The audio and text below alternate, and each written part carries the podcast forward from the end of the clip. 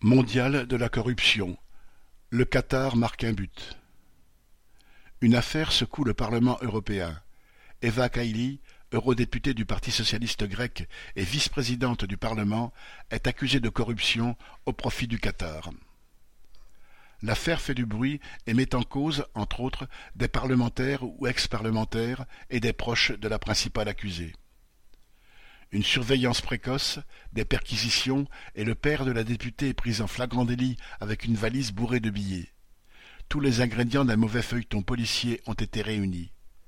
L'ex-vice-présidente, outre la perte de son poste, se retrouve écrouée ainsi que trois compères, tous accusés d'appartenance à une organisation criminelle, blanchiment d'argent et corruption.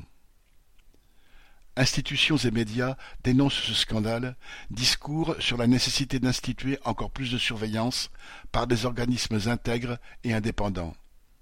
Il serait censé identifier les mauvais sujets qui peuvent succomber aux pétrodollars de pays où la corruption est un mode de fonctionnement.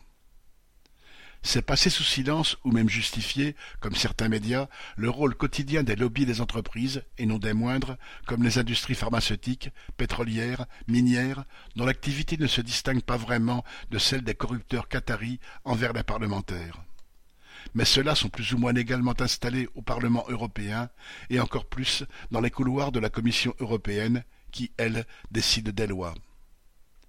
Pour obtenir le vote ou la disparition d'un projet de loi qui désavantage ces grands groupes, c'est le poids économique qui compte, comme le prouve le renvoi au calendrier grec de l'interdiction de substances chimiques dans les produits de grande consommation sous l'influence de BASF, Bayer, etc. Eva Kaila a, semble-t-il, empoché directement des liasses de billets, en échange de curieux discours exaltant la marche du Qatar vers la démocratie. Cette lamentable corruption à la petite semaine lui vaut la prison. Le lobbying ouvert, qui fait visiblement partie de l'activité normale d'eurodéputés attentifs aux intérêts économiques des capitalistes européens, lui, continue. Sylvie Maréchal.